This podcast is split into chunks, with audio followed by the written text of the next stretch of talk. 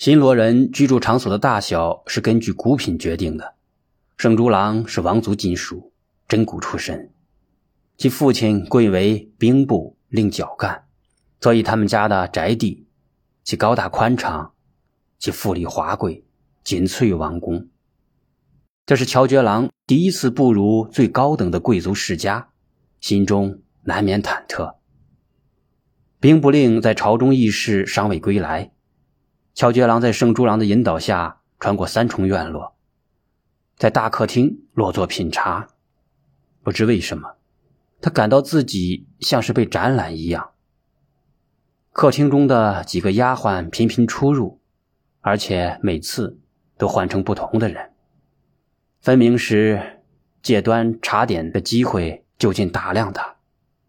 而屏风之后，时不时的有轻微的脚步声。若是一般人，很难觉察到这些细微之处，但乔觉郎的心灵从小身份尴尬而异常敏感，后来又经过了花廊道严酷的训练，直觉更加灵敏。他也知道这些窥探是出于好奇，但在这样的贵族家庭里，这好奇本身就显得有些不寻常，他因此而更加局促。小心翼翼地将半个屁股放在椅子上，连茶水都不敢随意喝，更不敢与圣猪郎大声说笑。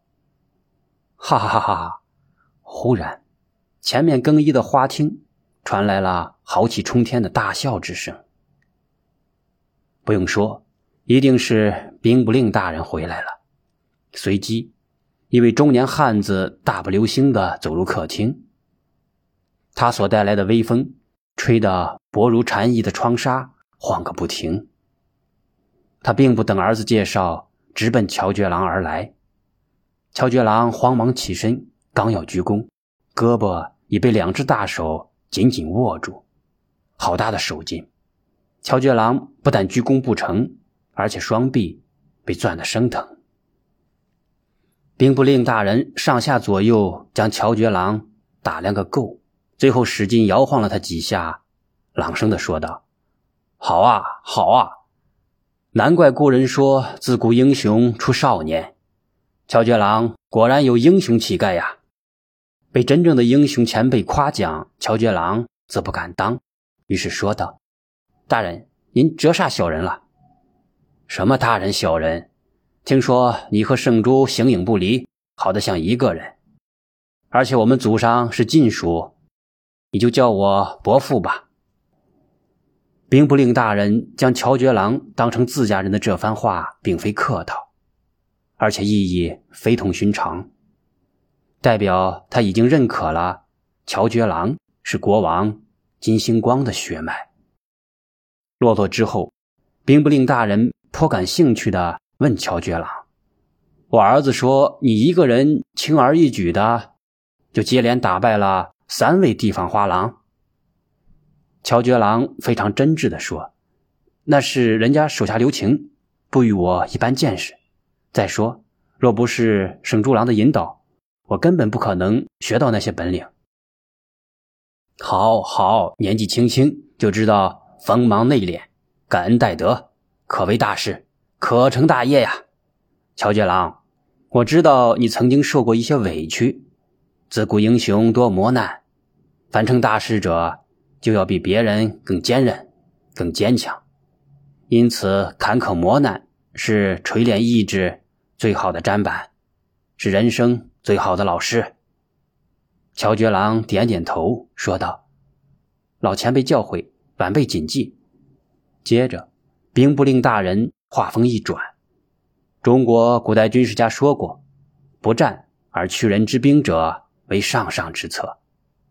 这次与倭寇交战，我军已经将其包围在了山谷之中，只要堵住两端的通道，多围困几日，即可不战而胜。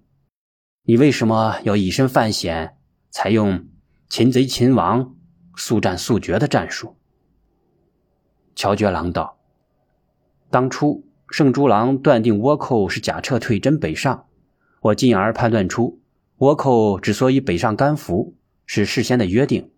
当初他们登陆前一定已经与海上的船队约好，攻击金城之后，不管战果如何，不再原路返回，而是转向甘浦一带的海上会合。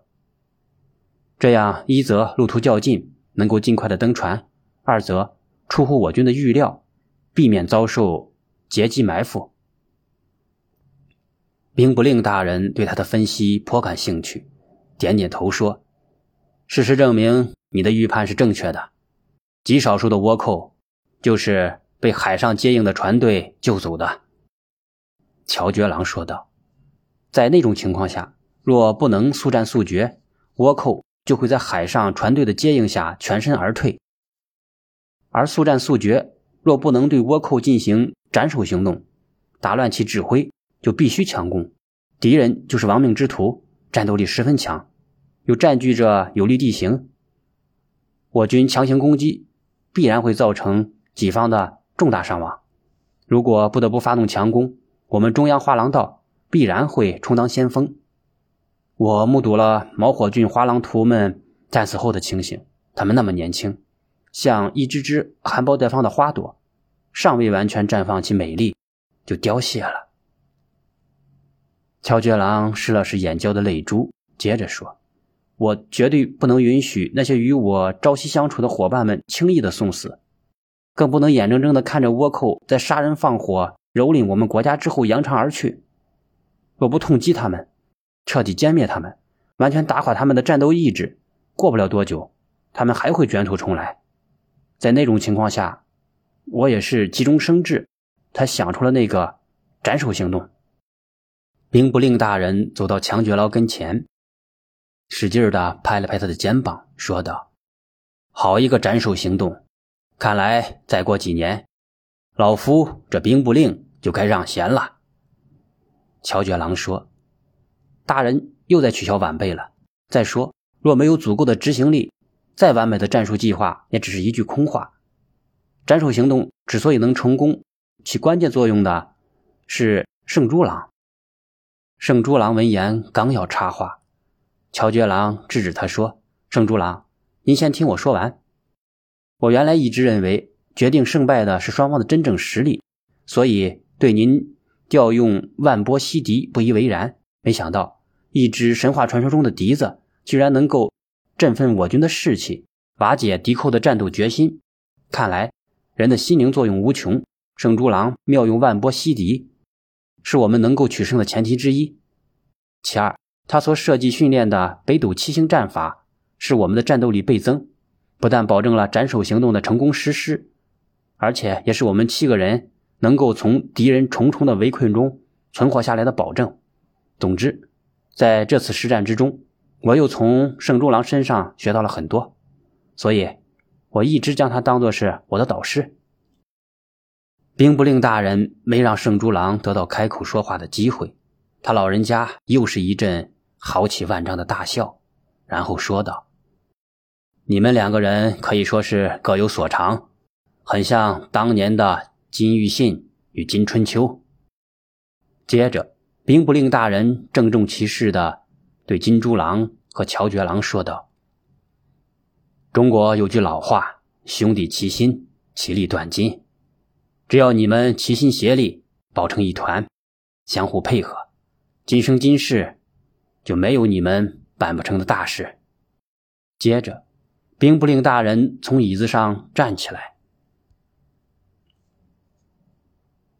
捻着胡须，在宽敞的客厅踱了几步，吟诵道：“少年负道义，知机负勇威。”仗剑出营去，孤骑入重围。刀锋快似电，弓矢急如飞。生擒敌囚归，转盼生光辉。在大家的喝彩声中，老人家沉思了一会儿，又说：“自古英雄多磨难，乔觉郎，世界上任何事情都不会一帆风顺。”成大事者要比别人更坚韧、更坚强。这时，仆人来报说宴会已经准备好了，请主人与贵客共同入席。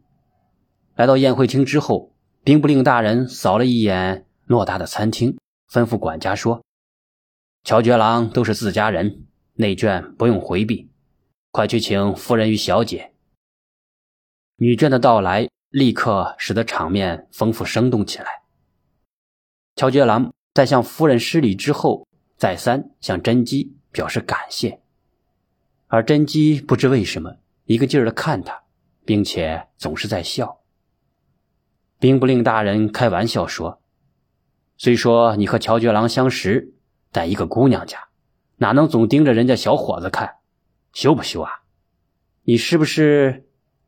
甄姬急急忙忙打断他的话，娇羞地说：“老爹，看你说到哪儿去了？谁看乔觉郎了？你就是在看乔觉郎嘛，还一个劲儿的笑。你瞧，都把人家看的不好意思了。”甄姬咕哝着嘴说：“我明明是在看乔觉郎的衣服。”兵部令大人道：“你这孩子，看就看呗，找什么借口？”甄姬一跺脚说：“人家就是在看他身上的衣服吗？难道你们都没有注意乔觉郎身上的衣服？”大家这才注意到乔觉郎身上的衣服松松垮垮，显得不太合体。甄姬接着说：“你们不觉得眼熟？”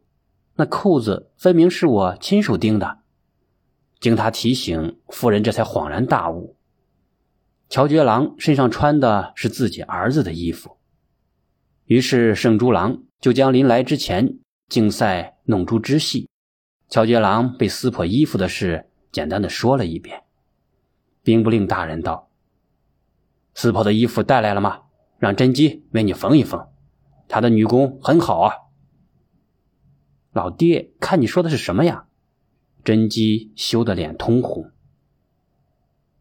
蹴鞠时踢破的衣服能随便缝上吗？兵部令大人这才想起金春秋与文明王后那个浪漫的故事，笑道：“文明王后原名文姬，我的女儿名叫甄姬，说不定将来也能成为王后呢。”甄姬也不知是羞是恼。捂着脸跑开了。